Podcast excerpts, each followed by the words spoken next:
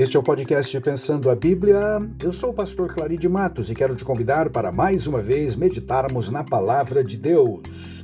Naamã é curado de lepra ou da lepra. Esse é o nosso tema de hoje. Texto que nós vamos ler inicialmente está em 2 Reis, capítulo 5, versículo 14.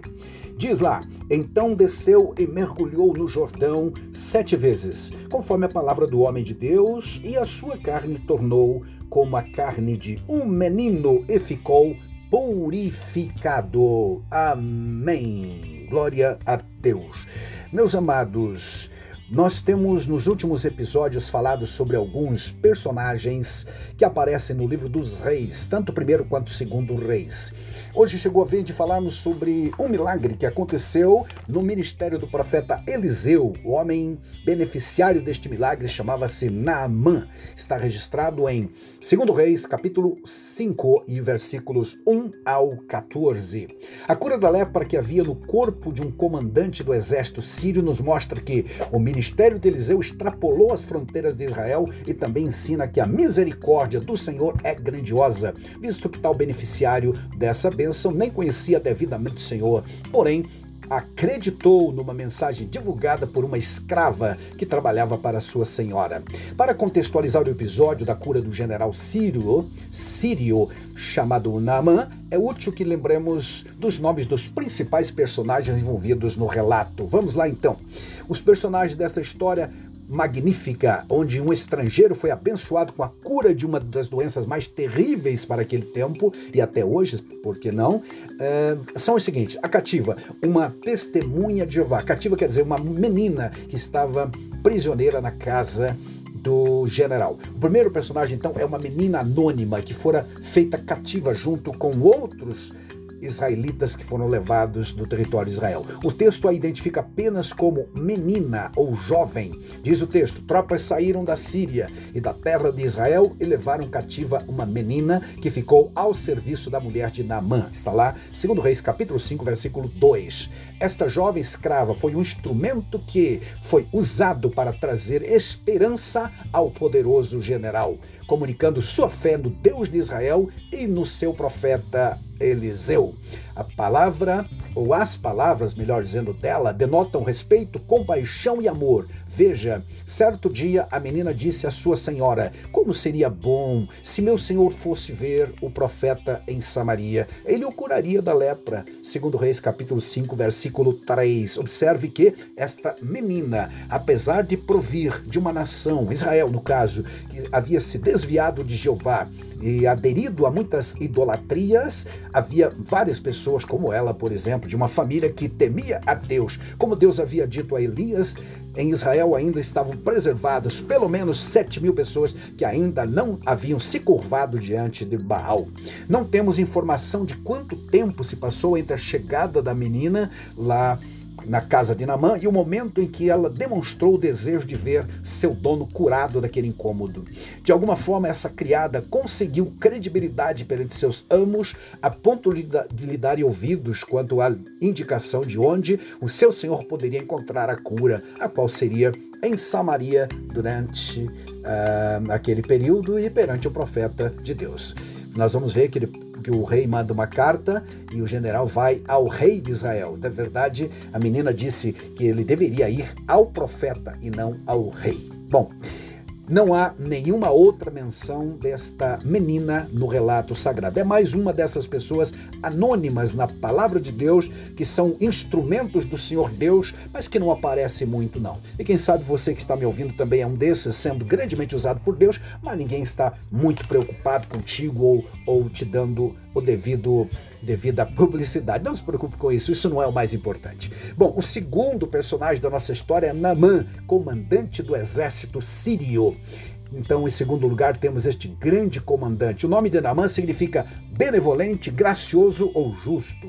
Era conhecido como herói de guerra, e aqui o termo significa um homem de coragem. Até mesmo se diz que por ele o Senhor dera vitória à Síria. Verso 1 do segundo Reis 5. O reconhecido sucesso militar de Naamã foi atribuído pelo autor da narrativa ao Deus de Israel, que é o soberano sobre todas as nações, conforme se lê, por exemplo, em Amós 9 e 7, que diz: Acaso vocês, israelitas, são mais importantes para mim que os etíopes, diz o Senhor? Tirei Israel do Egito, mas também tirei os filisteus de Creta e os sírios de Kir. Não temos um reconhecimento de Naamã pessoalmente sobre, sobre isso. Possivelmente entendemos entendemos que seja uma interpretação do autor do relato sobre a operação de Jeová na vida dele. Não são palavras, repito, de Naamã, reconhecendo que o Senhor, Deus de Israel, que o usou para aquelas batalhas, mas a narrativa reconhecidamente um, diz que foi Deus que deu aquelas vitórias a Naamã.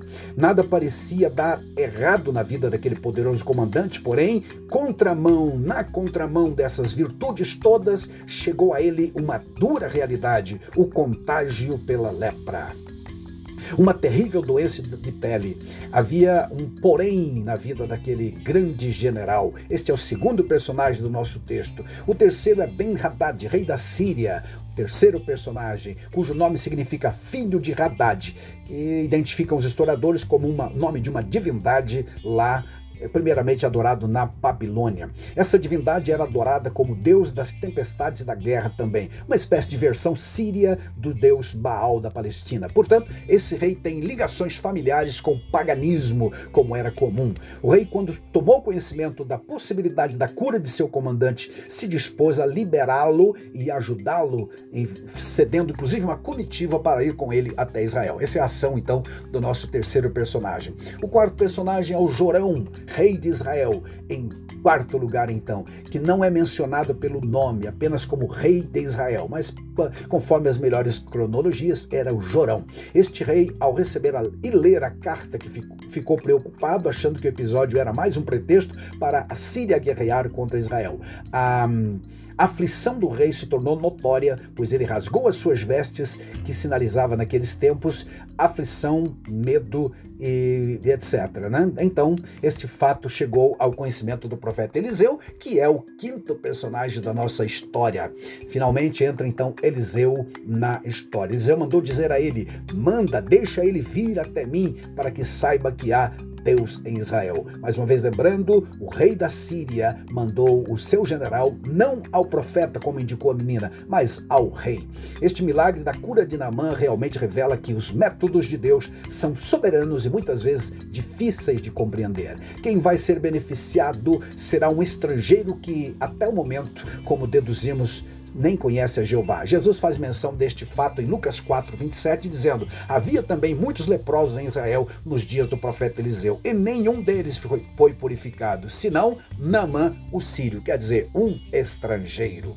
O grande e talvez orgulhoso general precisou acreditar na palavra do profeta e se humilhar e obedecer às ordens dadas. Namã, então, o grande é, general ou grande comandante do exército está leproso e vai visitar o profeta. Primeiro o rei, agora chega lá na casa do profeta, porque quando o profeta soube que o rei havia rasgado as suas vestes, como dissemos, mandou chamá-lo para que o, o Namã descesse até a sua casa. A orientação de Eliseu realmente foi interessante e sui generis, sem dúvida alguma.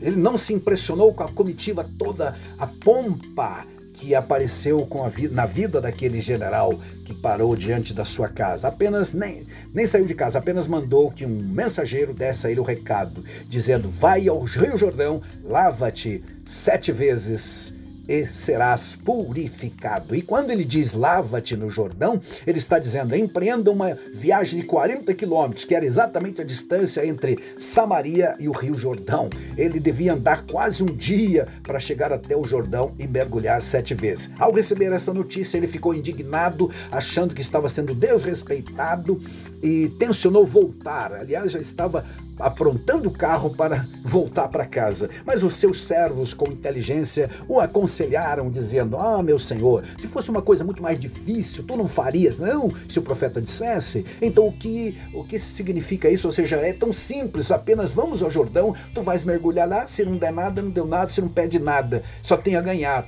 Enfim, deram um conselho para ele que ele aceitou. Foram até o Jordão, ele mergulhou nas águas barrentas do Jordão. Porque um dos, dos argumentos dele é, foi o seguinte: não há águas lá na Síria muito melhores do que a água barrenta do Jordão. Abana e Farfar não são os rios melhores, com águas mais limpas lá da minha terra.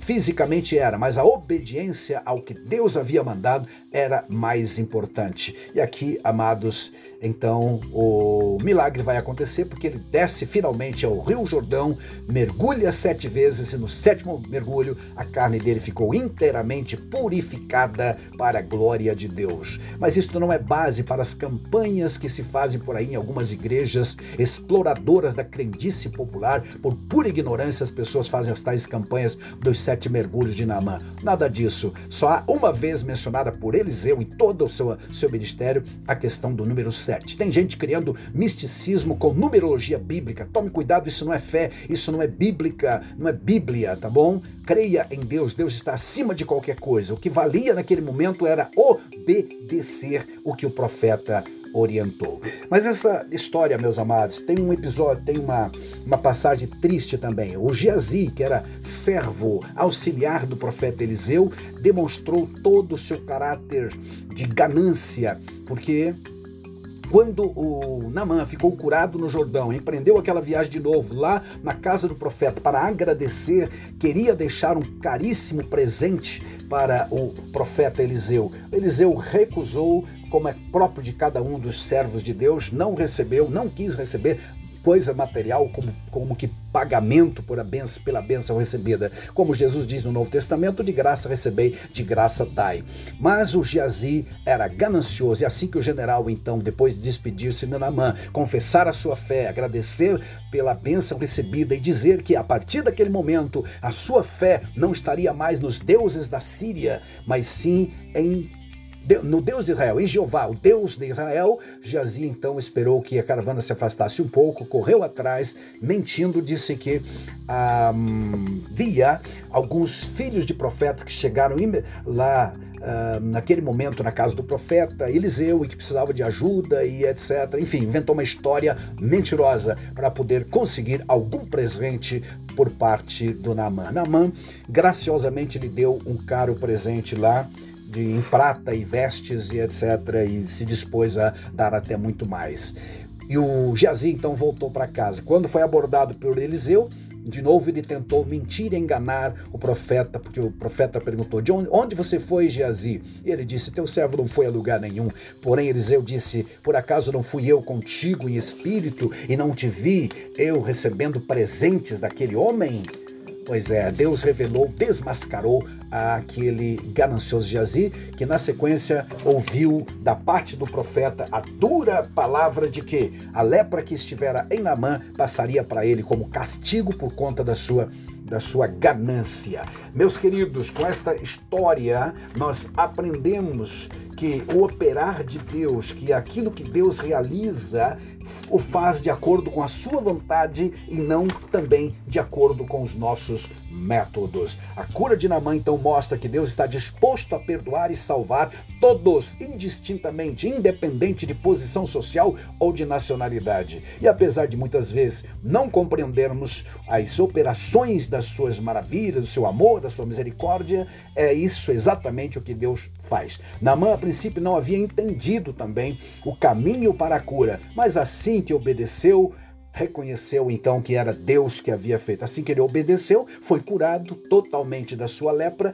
e então, na sequência, reconheceu que só o Senhor é Deus. Que assim seja, que continuemos divulgando, crendo, adorando e dizendo que só o Senhor é Deus. Amém.